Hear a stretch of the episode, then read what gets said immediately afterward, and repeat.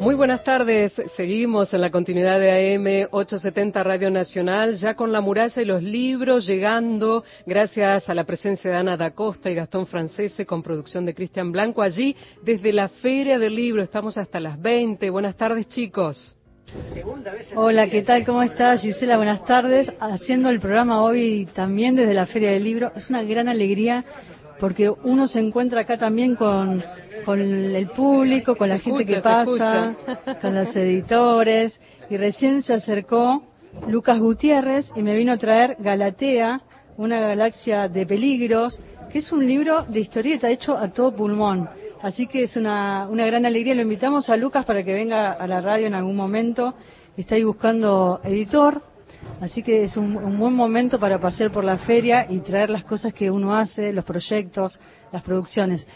Y comenzamos el programa. ¿Cómo estás, Gastón? Hola, Ana, ¿cómo estás? Estamos con invitados, lindos invitados hoy. Así es. Vine a festejar mi cumpleaños acá, con ustedes. Así que es un, es un, es, un, gran momento.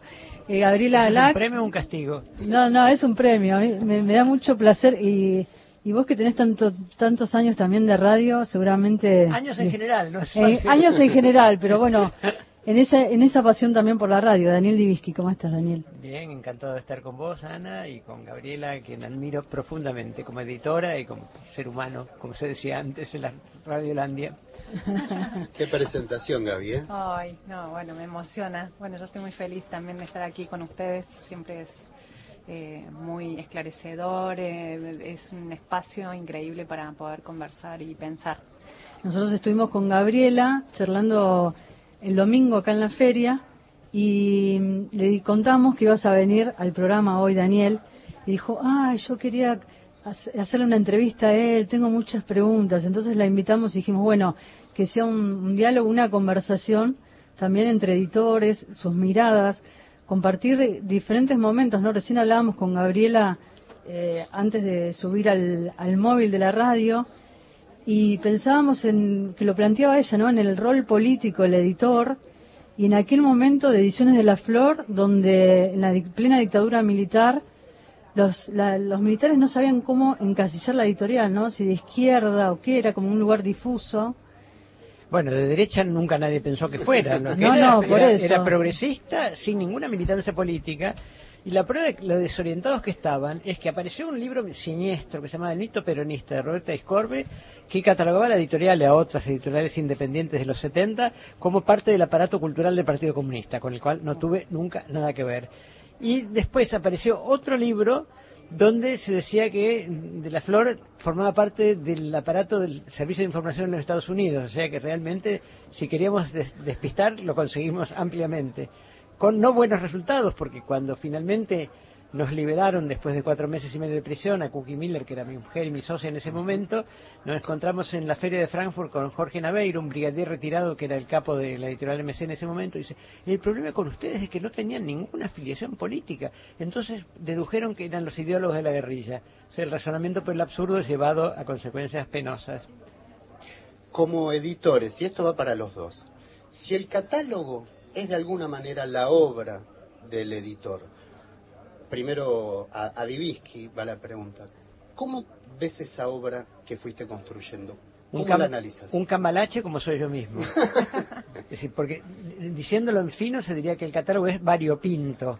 Visto sin piedad sería un cambalache, porque es decir, publiqué siempre lo que me gustaba, con la ventaja de que no me fundía si me iba mal con algunas apuestas, porque la fidelidad de Quino con Mafalda y sus demás libros, Fontana Rosa, creaba un fondo que nos permitía a los dueños vivir cómodamente y al mismo tiempo arriesgar en proyectos sin futuro.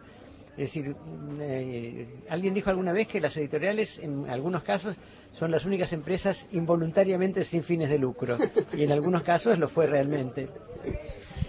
Es muy eh, bueno, es muy interesante lo que dice Daniel, ¿no? De cómo, de alguna manera, eh, esa apuesta a, la intuición, pero también el deseo de. Creo que con lo que hago con Documenta nunca está pensado en términos económicos, sino más bien en, en unas ganas de dialogar con algunos textos, con algunos autores y es mm, también yo creo que es variopinto el catálogo de Documenta y, y, que no, no está pensado de antemano, sino que va sucediendo, no es un devenir catálogo, creo. Yo tengo una enorme admiración por Documenta, me parece una editorial exquisita, pero que al mismo tiempo está ligada a la realidad, no es que delira en sus libros, tuve el placer de comentar cuando mi programa en radio la radio de la universidad se hacía en vivo y con, entrevistando a la Gabriela algo que creo que se llama el libro rojo, que era una crónica sobre los libros eh, quemados durante la dictadura cívico-militar eclesiástica, para usar la terminología correcta. Y después comenté Inundaciones, un libro maravilloso de Eugenia Almeida, que tuve la sorpresa de ver en el catálogo de quien es su agente literario en Alemania, Nicole Witt, que promueven los derechos de traducción de ese libro citando una frase que yo dije en el programa, lo cual me llenó de alegría porque Eugenia Almeida más que se lo merece también. Bueno, sí, es una autora y además es vecina, ¿sabías? Es cordobesa y vivimos, vivimos, a tres cuadras, somos muy amigas y es eso, ¿no? También es acompañar y, poder arriesgar a, otro tipo de libros porque, bueno, Eugenia edita con Edasa, tiene grandes editores y que, editan sus novelas y siempre en las conversaciones de jardín, te digo yo, en documenta, eh, preguntarle, ¿y qué, qué otras cosas tenés, no? ¿Qué estás escribiendo? ¿Qué hay en, en esas carpetas que no, no le entregas a tus editores de DASA y así empezaron a surgir primero La Boca de la Tormenta, que es un libro de poesía de Eugenia precioso, y después Inundación, que es este libro en la colección Escribir, que, que bueno, que es una joyita y que bueno yo creo que sí que es un libro de cabecera para, para muchas personas que escriben no yo voy a incurrir en una pedantería. La conocí en París en una cena organizada por Anne-Marie Betelier su editora en francés que publica muchos autores hispanoamericanos, ella lee perfectamente en castellano y en portugués, es la editora de Luis Púlveda, el chileno, y de muchos otros en, Francia, y le editó una novela que había ganado, que se llamaba El Colectivo, que había ganado el premio Las Dos Orillas, que ellos llamaban en broma Las Dos Orejas, que era un premio que daba el Salón del Libro Hispanoamericano de Gijón, que había armado Sepúlveda, y que el premio era una suma de dinero muy modesta, pero la publicación en diversos idiomas. Y la editorial que lo publicaba en francés era la editorial Metallier. Gaby, hablábamos antes del rol político del editor. Quiero volver a ese punto porque hay también toda una cuestión, ¿no? Con, la mirada y con, con la política en este vínculo con las editoriales. Sí, mm, justo cuando decíamos de que teníamos ganas de conversar hoy con vos, y yo decía, bueno, me intriga cuál es eh, el rol político del editor según Divinsky hoy, ¿no? Eh, en este momento tan complejo también eh, de, un país que se va también hacia una derecha y que, bueno, me parece que están empezando nuevamente manifestaciones en el mundo en donde también se empieza a a, poner el ojo sobre esos editores que están circulando ciertos materiales y me preguntaba, ¿no? ¿Cómo es eso, cómo será en este futuro próximo en este país y cómo lo ves vos? El rol es más quijotesco que de costumbre, porque los molinos de viento son realmente gigantes, no son solamente molinos de viento. O sea que ir ahí con la lanza y, y montados en Rocinante es una tarea cada vez más difícil. De todas maneras, hay una ventaja que es que la apertura de las redes sociales, de las cuales no soy fanático, pero no hay, se puede negar su existencia, permite difundir lo que se publica sin depender de la publicidad paga o de la complicidad de las que escriben los grandes medios transnacionales, que por razones a veces desinteresadas, a veces no tan desinteresadas, pero siempre porque el apoyo publicitario a sus medios deriva de los grandes grupos, tiende a favorecer a, a los libros que publican estos grupos y no a las pequeñas y medianas editoriales independientes. Y en ese sentido vos pensás que el riesgo, digamos, ¿no? ¿Cuál sería, cómo podemos definir el riesgo que asume hoy un editor, digamos, además del económico que está clarísimo y en esta feria y en este contexto en el que empezamos con esta suba del dólar y con estas cuestiones de problemáticas de conseguir papel y no y este, este permanente eh, inestabilidad, eh, pero además qué otro tipo de riesgos estamos asumiendo en términos de, pensarnos en, el campo editorial. ¿no? Creo que a veces se desdibuja detrás de esa permanente inestabilidad económica los otros riesgos que se asumen. Bueno, la inestabilidad es un rasgo de carácter nacional, o sea que 45, 40 y tantos años de editor era raro los, los años en que no se producía y había que estar armado para eso. Cuando editamos El péndulo de Foucault por un acuerdo de, Humberto Eco por un acuerdo de coedición con Lumen, la editorial de Barcelona, que eran amigos y que los libros resultaban muy caros en Sudamérica, la primera edición, que creo que de 5.000 ejemplares o 10.000, se agotó en dos días. Y cuando lo cobramos 180 días después, no, recuperamos el costo de esa edición de 10.000 ejemplares, porque era la época de la, de la hiperinflación. O sea que es parte constitutiva de nuestra tarea. La única ventaja que presumo hay actualmente, yo hace siete años que estoy retirado de la edición, es que los modernos métodos de impresión, va, modernos ya no son, permiten hacer tiradas más chicas y que el riesgo sea menor, que ensucies papel cuando sepas que alguien lo va, a querer y no, no para tenerlo guardado en un depósito. Estamos con Daniel Divinsky, con Gabriel Alac, dos editores de lujo, Ana. Sí, pienso en, esto que decía Daniel, porque se piensa también en, ediciones más chicas cómo cambió también toda la dinámica ¿no? de, las editoriales. Muchas editoriales con eh, catálogos y nichos propios ¿no? que van por distintas vertientes y también, bueno, qué editar. Porque voy a tomar ahí una palabra que dijiste, Daniel, en alguna de las entrevistas, que lo definiste que ser editor es tener el oficio más lindo del mundo y una vez, una vez también dijiste que Jorge Ralde, el mítico editor de, Anagrama, decía que el libro de un editor es su catálogo, un poco lo que comentaba eh, Gastón al comienzo del programa, ¿no? Entonces, ¿de qué manera hacer malabares con los catálogos, con los, con, los autores y pensar, bueno, eh, esto que decís vos, em, gastar tinta cuando o, hacer una edición corta, dependiendo también de los autores, ¿no? ¿Cómo armar este catálogo? Sí, en el caso de, de Herralde, a pesar de que dijo eso, él no se privó de escribir varios libros muy interesantes sobre la profesión de editor. La semana que viene voy a viajar a Barcelona y me voy a encontrar con él. Él ya está retirado de la vida editorial. Fue vendiendo progresivamente el control de Anagrama, que sigue siendo una editorial independiente, a Feltrinelli, que es el hijo de Gian Giacomo Feltrinelli, creador de la gran editorial italiana, pero conserva injerencia en la línea editorial que sigue siendo estupenda. Eh, creo que lo que hay es una combinación de olfato y sentido común. Los grandes grupos organizados como empresas, tal vez entre comillas como deben ser, tienen departamentos de mercadeo, para no decir marketing, que van olfateando las necesidades del público. En cambio, como dijo también Herralde, vamos a repetir la cita, el buen editor adivina en el lector una necesidad que el lector no sabía que tenía. Esa frase es estupenda. pero es real, es real.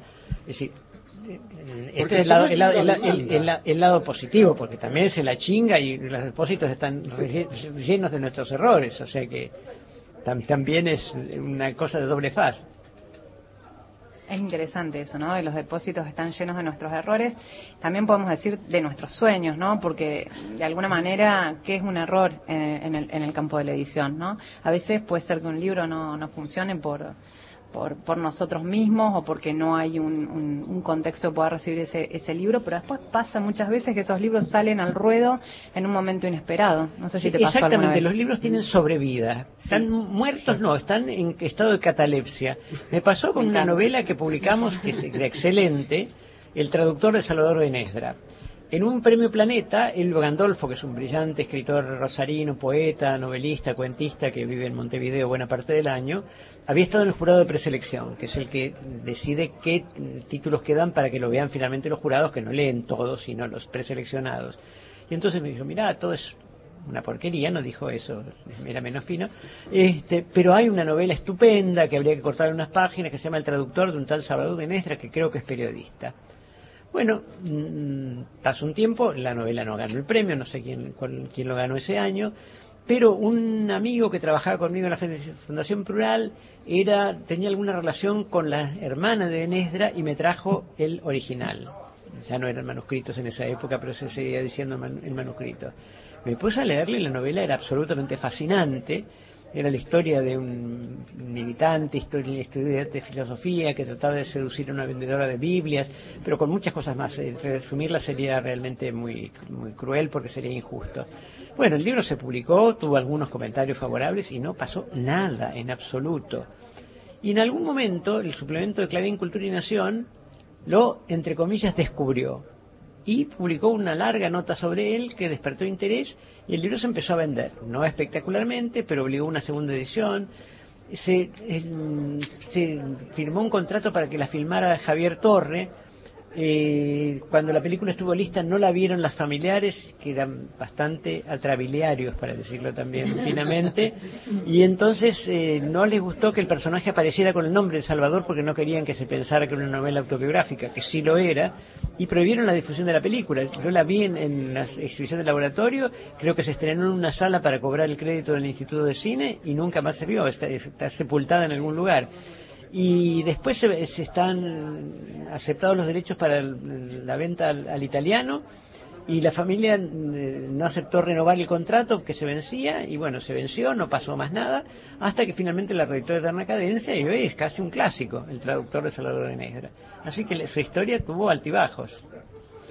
¿Y qué pasa con, con Impedimenta? Porque pienso en estos libros, también me acordaba de varias charlas que tuvimos con Fontana Rosa cuando vino a la biblioteca y que dio varias charlas relacionadas con el tema de, los libros y me acuerdo de esa sensación del libro que lo va empujando a la misma mesa con las novedades y llega hasta el borde de la mesa y cae, ¿no? Y Fontana Rosa lo contaba de una manera muy graciosa, pero pienso también que esa es la historia eh, del libro también, ¿no? Que muchas veces aparece como una novedad y luego va pasando el tiempo, el libro aparece en otros libros y los libros eh, llegan a la mesa de saldos. Pero con algún, como algunos personajes con buena, con buena prensa, al tercer día resucitan. Me, me, quedé pensando en las familias, ¿no? En las familias, en los herederos y el tema de cómo pueden eh, ayudar a, a, la difusión de, un material, porque el libro indudablemente nos sobrevive, ¿no? Eh, y, cuando, eh, ¿qué pasa cuando la familia no permite que esa, ese material circule, ¿no? ¿Cuál es el rol para vos de los herederos ahí? Mira, Mario Musnik, un editor argentino que trabajó toda su vida en España, hijo de un gran editor que era Jacobo Musnik, el de Fabril Editora, escribió su memoria, sus memorias en varios tomos. Y la primera se titulaba muy justamente Lo peor no son los autores. Eran los peor los familiares, los agentes literarios, y realmente tenía razón. Aquí esto nos lleva a la inversa. Los familiares o allegados o herederos que rescatan obras que el autor no hubiera publicado en vida. Esto se actualiza en este momento porque se anunció que para el año que viene va a aparecer en agosto nos vemos una novela que estaba de García Márquez que estaba inconclusa y que está depositada en, una universidad de los Estados Unidos. ¿Qué derecho hay de publicar algo que el autor no quiso publicar? o sea que es una cuestión larguísima. Hubo otros casos, pero este es el más, más flagrante porque es reciente. Planeta, que heredó por decisión del hijo Fontana Rosa toda la obra que había publicado de La Flor, publicó primero todos los libros aparecidos y después empezó a rebuscar en los archivos y siempre había cosas que el autor había publicado ocasionalmente pero que no consideró dignas de ser rescatadas en un libro y entonces siguen desenterrando esos semicadáveres y son como zombies que aparecen en forma de libro. El último se llama 100% negro, usurpando un título que le habían dado Judith Gossiol y Gaby May, la viuda de Fontana Rosa, una exposición que se hizo sobre el negro, sin permiso alguno, tampoco estaba registrado, o sea que tampoco hay delito, y que tiene material que seguramente el negro no había querido publicar. Vos ahí tenías una relación eh, muy íntima ¿no? Con, con, el negro Fontana Rosa, cómo trabajaban los textos. Él te permitía ahí también eh, el rol de editor, ¿no? Sobre su, sí, sus textos. lo que se dice en inglés el editing. sí, él, era brillante, genial, un oído para los diálogos fantástico, una imaginación interminable pero era muy descuidado, es decir, no releía y le costaba corregir las cosas. En una de sus novelas, La Gansada, mi hijo, que en aquel momento estaba cercano a la editorial, después ya no lo estuvo, descubrió que un personaje que había muerto reaparecía en otras páginas, yo no me había dado cuenta con la lectura. O sea que todo eso permitía una corrección que respetaba profundamente la esencia de lo que el negro escribía, pero lo, entre comillas, emprolijaba. Y esto pasó más que nada con el, libro póstumo que lo, lo dictó a un muchacho que era su acompañante, que no era especialmente letrado y que escribió lo que oyó, o sea que había que interpretar qué había ido y el libro quedó muy, muy digno, ¿no? Estamos desde la Feria del Libro. Vamos a compartir una canción, a ver qué te resuena, Daniel, esta canción. Yo no me uno al coro porque desafino. Bueno, escúchala entonces y la compartimos con los oyentes desde la Feria del Libro.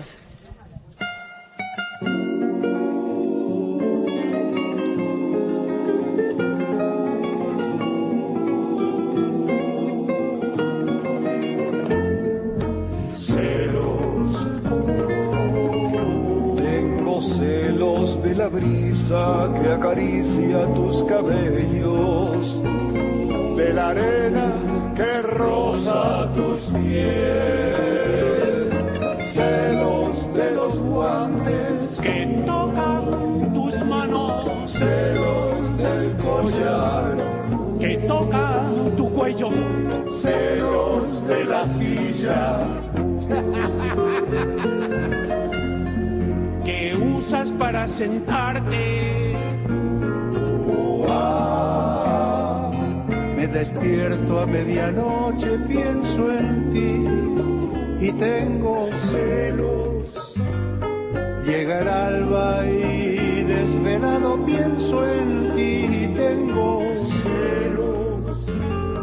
Pasa el día y consumido pienso en ti y tengo celos.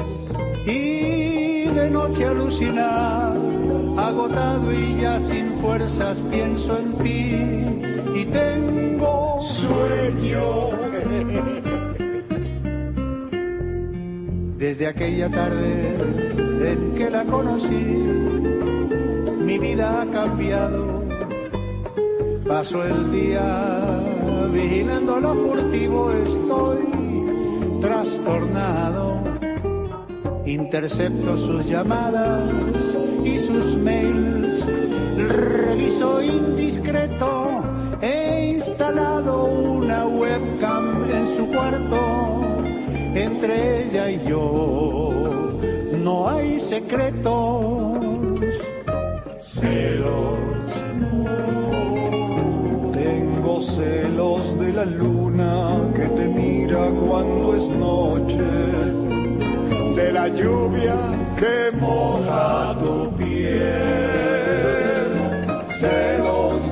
aves que escuchas cantar, celos de las flores que alegran tu hogar. pero más que nada tengo celos. Pero más que nada tengo celos de tu marido. Lelutier, bolero de los celos. Cinco minutos antes de las noticias, Ana da Costa y Gastón Francese allí desde la Feria del Libro.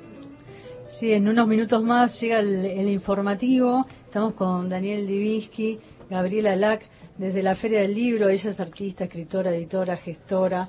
Y hablamos con ella el domingo sobre documentas escénicas, todos los libros. Trajiste trajiste un libro Sí, que estuvimos hablando el domingo, Ujú. una gran antropóloga. Sí, todo lo que se mueve de Valeria Mata, que te lo traje para vos, Daniel, ya que Gracias. íbamos a ver, este, para que completes la colección de Documenta en tu biblioteca, infiltrándome siempre cuando puedo. Siempre son una alegría, sobre todo por lo bien editados que están, que eso casi se ha perdido. Incluso en editoriales que son cuidadosas, la minucia en la impresión y en la diagramación no, no es habitual. En las fotografías, las imágenes, todo. y aparte eh, eh, el formato, porque también se despliega ahí una hoja que Gaby dice, bueno, se puede regalar, ¿no? Que está que está suelta. Es un libro para prestar por partes, decía también. Sí. Bueno, es que es un es un- una colección de ensayos sobre el, nomadismo. Entonces, de alguna manera, esa errancia, bueno, tratamos de, de encontrar en las páginas del libro. Y bueno, siempre es un desafío que la materialidad tenga, ¿no? Algo para decir también o dialogar con, con ese texto que llega. Así que bueno, es, ese es un poco el juego y, y la y me divierte. A mí me divierte. ¿A vos qué te divertía de editar? Perdón, Digamos, un ¿qué es lo- comentario poco sutil a lo que vas a decir es qué laburo se tomaron. Sería una forma de editar Rayuela, editarlo en capítulos sueltos y que uno lo fuera ordenando a su, a su voluntad también. Sería que es lo que fantástico, ¿no? quería Ves cortar. que no deja de ser editor en ningún momento. ¿no? No, y ya me dieron ganas de hacer esa rayuela. Sí. Gastón le, que le preguntaste algo fuera del aire y dijimos, no, vamos a hacerlo en el programa. La relación con Walsh. Sí, no, no sé, no sé si tenemos tiempo con, con el informativo. Quería saber cuál era, cómo era tu vínculo con Rodolfo Walsh y con Kino también. Bueno, con, con Walsh, ya lo dije otras veces, era, creo que Borges lo había dicho y cito de memoria, como esas eh, relaciones de amistad entre anglo- anglosajones, nutridas de largos silencios y muchos sobreentendidos. Lo de Quino era diferente, te lo cuento después de las Sí, noticias. sí, sí. Estamos eh, haciendo el programa hoy desde la Feria del Libro. Les quiero recordar a los oyentes que se vengan el lunes 15 a la Biblioteca Nacional a las 19 horas en el auditorio Jorge Luis Borges. Se proyecta la película de Fernando Arca, una conversación entre Horacio González y Liliana Herrero sobre las canciones de Fito Páez grabadas por Liliana en su último disco. Con entrada libre, gratuita, la película formó parte del- del programa del Bafisi de la última edición y se va a proyectar en la Biblioteca Nacional, donde justamente Horacio González fue director entre el 2005 y el 2015. Y de alguna forma es encontrarnos con, Horacio González en este diálogo con Liliana y en este vínculo también amoroso con Fito Páez. Así que los invito también, Daniel Benítez, a la biblioteca. Estoy viajando al exterior el 15, así que agradezco, pero no voy a poder ir. Bueno, ahí esta canción sobre canción, vos lo, conociste, Horacio González. Sí, incluso fui su asesor honorario en Fondo de Cultura Económica, que el Paco Ignacio Taibo, que es el director de fondo, que viene precisamente el lunes también a presentar dos libros, eh, nos designó como asesores honorarios a Noé Gitric, a Juan Sasturán y a mí. Ahí está, mirá los recuerdos. Vamos a ir a las noticias y luego seguimos conversando desde la Feria del Libro con Gabriela Lack y Daniel Divisky, La muralla de los libros con Kennedy a la cabeza. Una melodía en la nariz. Creo que hasta el aire estaba raro. Mediaba marzo. Liliana Herrero Bagalín segundos antes del informativo, volvemos media hora más hasta las 20 con la muralla de los libros, Ana da Costa, Gastón Francese, desde la Feria del Libro en el stand, Pabellón 9, Pabellón Verde allí, entre ellos la muralla de los libros. Ahora noticias en la radio. 19.34 minutos, La Muralla de los Libros está emitiendo su programa allí con Ana da Costa y Gastón Francese en la Feria del Libro, el móvil en la zona exterior, me dicen entre el pabellón 9 y el pabellón verde. Adelante, Ana. Sí, estamos acá con Gabriela Lac. Sí, nos quedamos acá en el móvil porque está, está más calentito, ¿no? y estamos con Daniel Divisky. Eh, ¿Cómo te gusta que, que, hagan una referencia a tu trabajo, Daniel, como el mítico editor? Porque estuviste toda la vida en Ediciones de la Flor y cuántas historias hay con Jorge Álvarez, con, con quienes fueron tus colaboradores, también con con Piri Lugones. Bueno, las esdrújulas me espantan, así que ni mítico, ni icónico, ni esas cosas. Paradójico, por ejemplo. el paradójico. El, variopinto, el variopinto editor. También me, me, me, cae bien. ¿Te cae bien? Bueno, Y mm, no sé si te diste una vuelta por el stand 602 del Pabellón Azul, que está las ediciones de la Biblioteca Nacional, junto con los Ministerios de Cultura, Educación, Ciencia y Técnica y la agencia TELAM y pienso en este catálogo de la Biblioteca Nacional donde pasaron los raros, donde se siguen sumando ediciones, por ejemplo, eh, los libros de Quelonios, de la colección Quelonios, de literatura infantil, que muchos escritores eh, se dieron sus, sus cuentos para que formara parte de este catálogo, que se amplía, se, agotó ese libro, por ejemplo. No sé ¿Qué te, ¿Cómo te resulta la, la, editorial de la, de la Biblioteca Nacional y qué libros te interesan de ese catálogo? Bueno, a mí me resulta absolutamente imprescindible que haya editoriales que publiquen cosas que hay que publicar sin pensar si se van a vender o no. Yo recuerdo de la época también de la dirección de Horacio González en la biblioteca, esos libros que se vendían creo que a un peso como atados de cigarrillos en una máquina automática. Los mini libros. que eran utilísimos, que hacían que la gente pudiera leer un poquito eh, de la misma manera que unos que editó la Presidencia de la Nación en la época de Kirchner, que se repartían en las canchas de fútbol, que eran textos sobre fútbol de distintos autores, que alguna gente los tiraba, pero se los llevaba a la casa para que los chicos leyeran, aunque ellos mismos no los leyeran, y es una función de difusión absolutamente indelegable, que no va a ser jamás la empresa privada. ¿Piensan en el lector? Perdón, perdón, Ana, pero eh, me, me vino la pregunta esta de ustedes. ¿Se lo imaginan al lector no, en, mi caso es una proyección de, de, mí mismo. Es decir, sé que es un, un etnocentrismo muy criticable, pero que funciona. Es decir, yo pienso que habrá, dicho rápidamente, dos mil tarados que les va a interesar lo mismo que me interesa a mí. Y de ahí era la decisión editorial. A veces acertaba, a veces no. ¿Y en tu caso, Gabriela? Y yo creo que siempre es un salto al vacío, pero sabiendo que del otro lado hay alguien, no sé exactamente quién es ese lector, pero, pero sí fantaseo con la operación, o sea, con, con hacerle chistes, ¿no? Al lector o con hacer estas cuestiones como de dispositivo que de pronto sorprendan o rompan la idea del libro que ese lector tiene. Sí, eh, sé cuáles son las convenciones de un libro para un lector en general, ¿no? Y trato de romperlas de alguna manera para que el libro deja de ser un libro más en su biblioteca. Eso sí es algo que, todo el tiempo pienso. Yo creo que la actividad editorial es la única que ejercida como la ejerce Gabriela y otros colegas igualmente eh, aventurados, es la única que puede decir la fabricación de un producto que sabe de entrada que no se va a vender. bueno, yo te confieso que muchos años pensé que nunca iba a vender un libro. O sea, porque Ediciones Documenta tiene 20 años, aunque parezca una editorial joven, pero porque en Buenos Aires se conoce hace poco tiempo, no tanto. Eh, y mucho, eh, creo que de, esa eh, aventura editorial distópica que es la editorial, tiene que ver con no poder proyectarme comercialmente en, en una cantidad de años bastante interesante, donde la editorial era un proyecto artístico para mí. Sí, eso se nota desde el nombre, que no es fácil de recordar, que obliga una mayúscula al final, es decir, que ya empieza... Estoy por cambiar eso, ¿eh? Empieza la gitanjáfora desde el comienzo. Te prometo que lo estoy por cambiar. Y pienso cómo nació Ediciones de la Flor ahí con, cuando estabas con Jorge Álvarez y pensábamos, bueno, a ver qué nombre le vamos a poner y, y cómo aparece esa flor de editorial, ¿no? Sí, sí, en, aquella época están de, moda en la publicidad, que yo nunca practiqué, lo que se llaman brainstorming, tormentas de cerebros, donde se iban tirando nombres para un producto, para una marca, y hasta los más estúpidos, y entonces había alguien que conducía que finalmente terminaba imponiendo la idea que traía desde su casa, que es lo que sucedía, y que es lo que sucedió en nuestro caso con Piri Lugones, que cuando vio qué libros íbamos a publicar, dijo, pero ustedes quieren hacer una flor de editorial.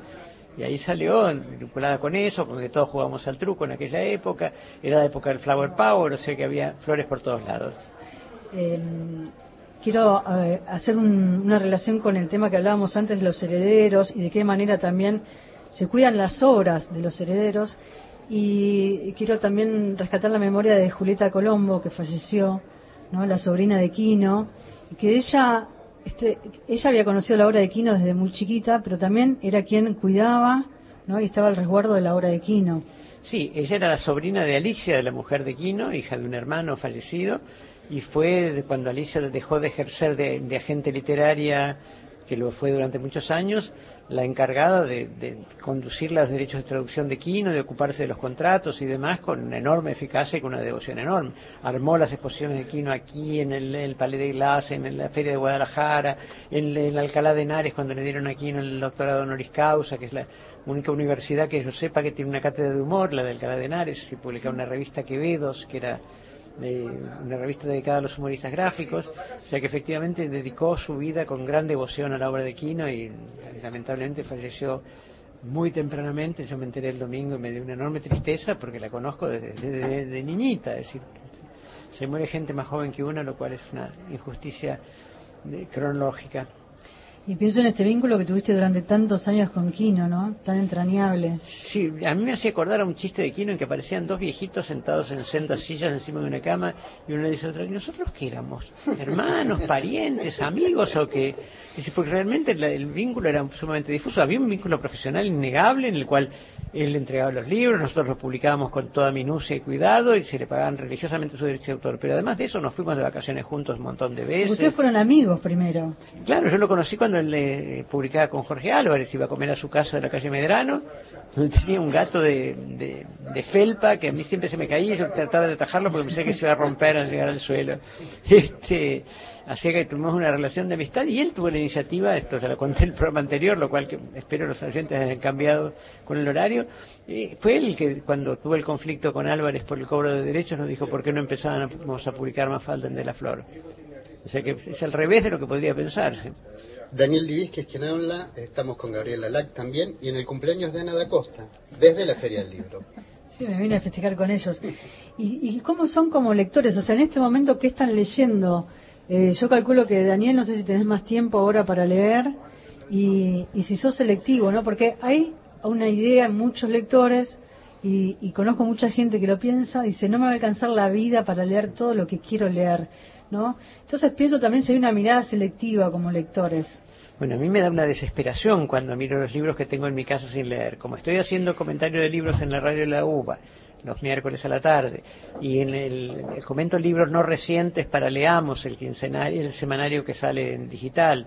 Y ahora en la columna vertebral también tengo varios tipos de lecturas. Ahora estoy leyendo divertidísimo y estuve más temprano en la presentación la, primera novela de Mauricio Cartún que se llama Salo Solo, el patrullero del amor, que recomiendo con toda la energía posible porque es un libro divertidísimo, armado con cosas que él había publicado en Facebook y curiosamente cuando lo fui a saludar antes de la presentación, que era una delicia y tuve que interrumpir para venir al programa anterior en la radio, me dijo, finalmente vos me decidiste escribir, hacer un libro porque dijiste, me gustaría tener una editorial para publicar esto en forma de libro. Yo no me acordaba de eso. Y como en la columna de Leamos comento libros que se llaman, que no son novedades, la columna se llama No Novedades, ya tengo 22 o 23 publicadas, y estoy releyendo El mundo es un pañuelo de David Lodge, un humorista inglés altamente recomendable, todos sus libros, elegí ese porque me surgió al pasar junto a la biblioteca.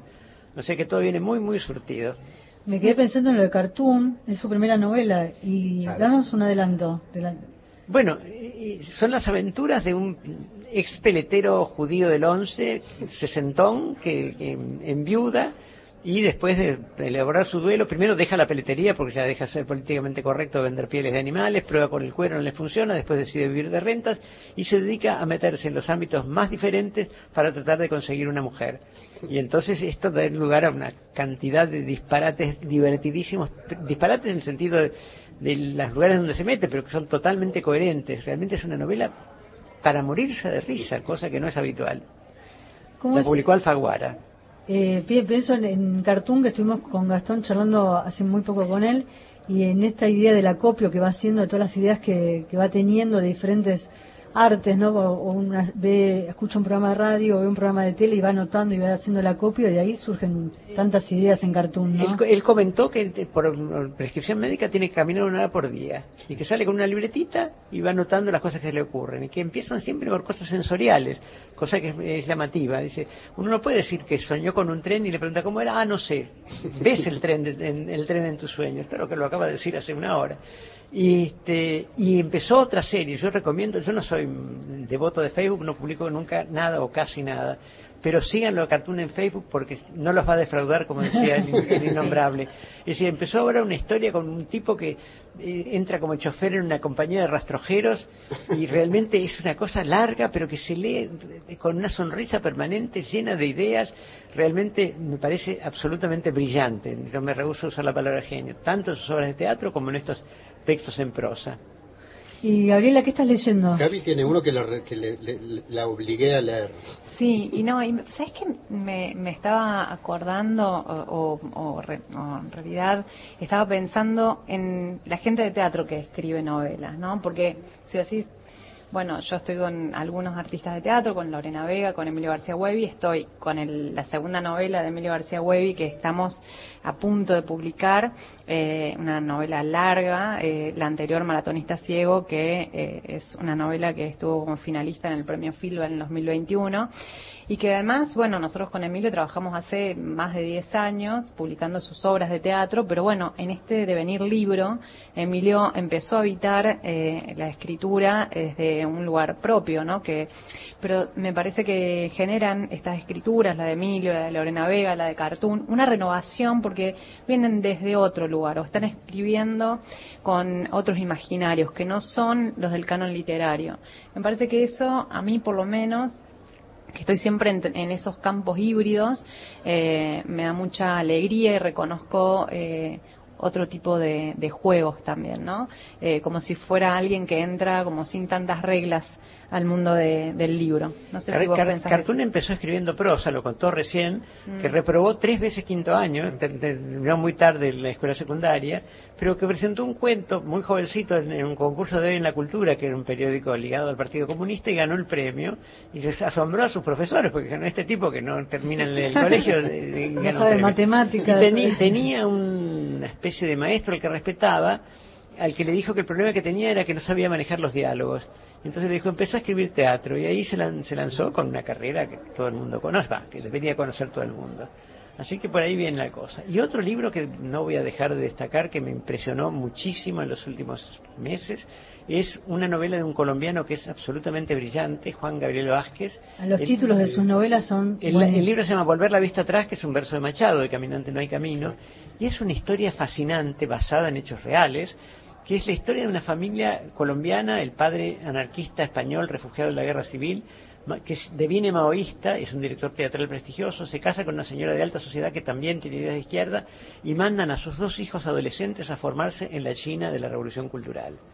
El libro es impresionante porque tiene lo que exigen los maestros de periodismo. En cada frase un dato, en cada frase una información, no hace, entre comillas, alta literatura, pero es, ah, lleva como una catarata el libro tiene una culminación fuera de la novela porque el mes pasado el presidente de Colombia, Gustavo Petro, designó a Sergio Cabrera, que es eh, uno de esos chicos, luego director cinematográfico de mucha repercusión, embajador de Colombia en la República Popular China.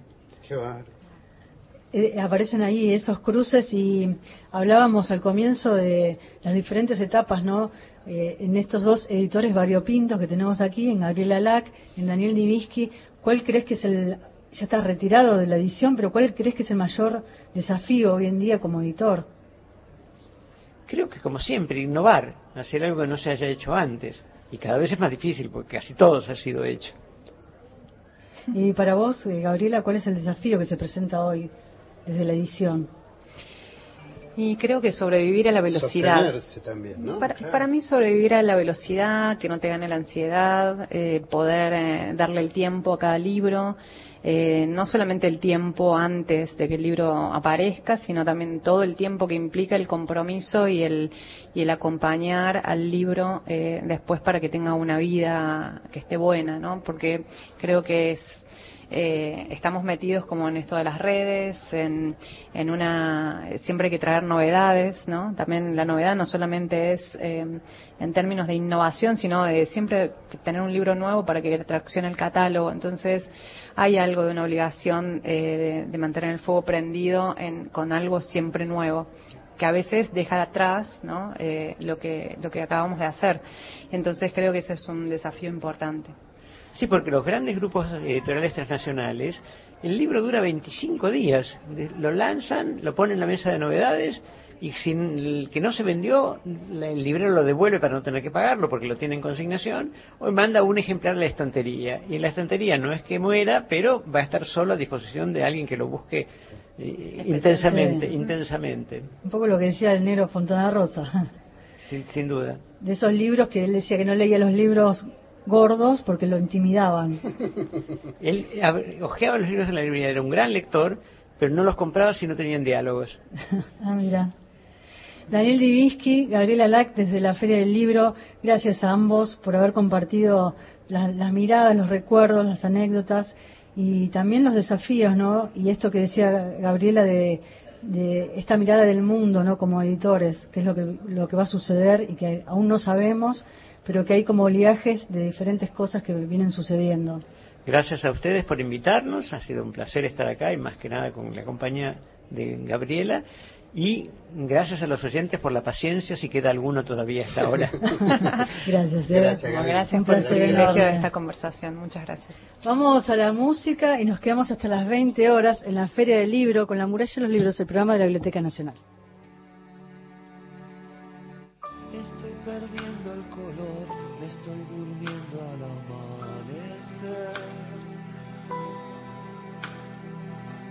Estoy perdiendo el calor, me voy muriendo y no sé por qué.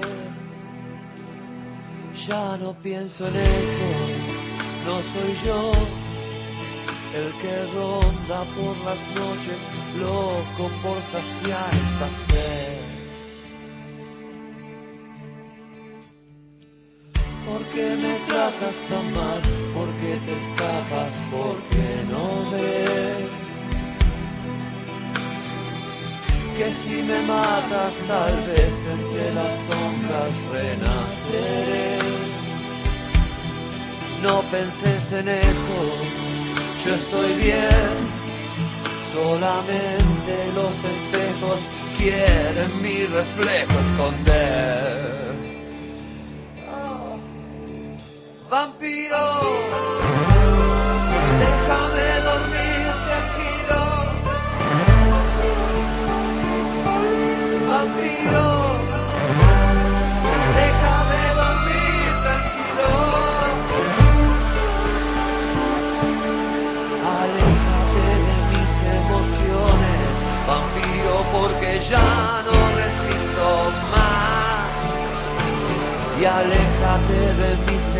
porque este cuerpo es mío, nada más. Ya no pienso en eso, yo estoy bien.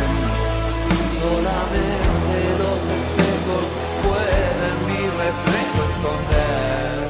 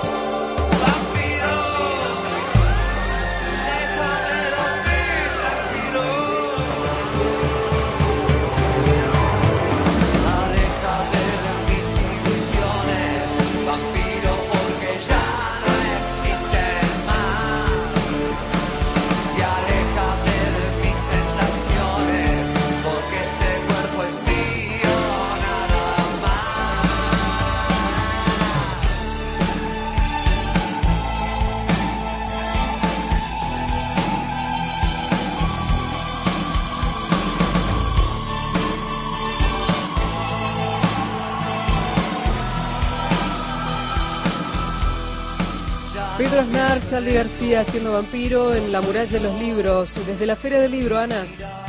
Estamos acá en los últimos minutos de la muralla de los libros. Estamos con, nos está filmando Teresa Zaporiti del equipo audiovisual de la Biblioteca Nacional, así que después va a quedar el registro en, en audio y también eh, filmado. Vamos con algunas cosas de la Feria del Libro y ahí se acerca un oyente con un cartel que dice protejamos el monte del Hospital de General Rodríguez, no más tala, incendios, basura, construcciones, vecinos sin ciegos políticos, no a la tala del monte del hospital. Y tienen una cuenta en Facebook. Así que bueno, a todos los oyentes que están escuchando, protejamos el monte del Hospital de General Rodríguez. Ahí vamos. Y vamos con algunas noticias de la Feria del Libro y la Biblioteca Nacional. La Biblioteca Nacional en la, eh, en la Feria del Libro. Las ediciones de la Biblioteca Nacional están presentes en la Feria Internacional del Libro de Buenos Aires, en el stand 602 del Pabellón Azul, junto con los Ministerios de Cultura, Educación, Ciencia y Técnica y la agencia TELAM. El jueves, este jueves 11 de mayo, 14.30, en la sala Ernesto Sábato del Pabellón Azul, es la presentación del Banquete 2 con Guillermo Saavedra. Esas entrevistas memorables que hizo Sí, Guillermo tienen formato de libro. El Banquete 2 va a estar Guillermo David y Sebastián Skolnik. Jueves 11, 14.30. El viernes 12 de mayo a las 18 horas, en el auditorio del stand, Concurso Nacional de Cuentos Infantiles, Nuestros Parques Nacionales. Sí, es el concurso que hizo el concurso de cuentos entre Parques Nacionales y la Biblioteca.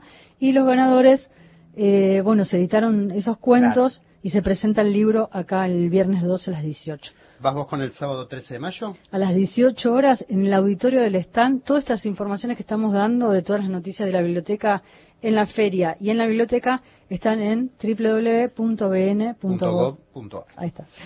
Bueno, el sábado 13 de mayo, 18 horas, en el auditorio del stand Guardianes de la Cultura, es la presentación del libro del proyecto Pequeños Grandes Mundos de Ivanke y May Clerici.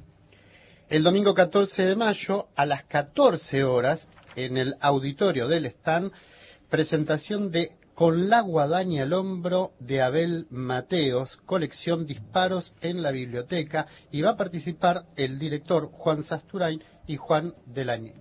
¿Sabes que me encanta esta colección que estuvo hablando en la- en- acá, cuando estuvo Sebastián Sconley con Juan Sasturain sobre esta colección Disparos en la biblioteca, esta colección que es de policial y es el primer ejemplar que se presenta con la guadaña al hombro. Me encanta esta colección.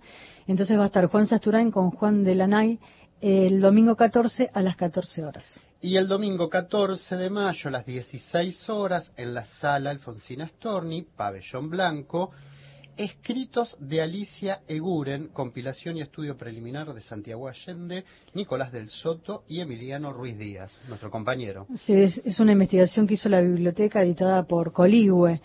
Y el domingo 14 eh, de mayo a las 18 horas en el auditorio del stand, recuerden que es el stand eh, 602 en el que está en el pabellón, Pabellón azul, azul. es la presentación de Tratado Brutoski.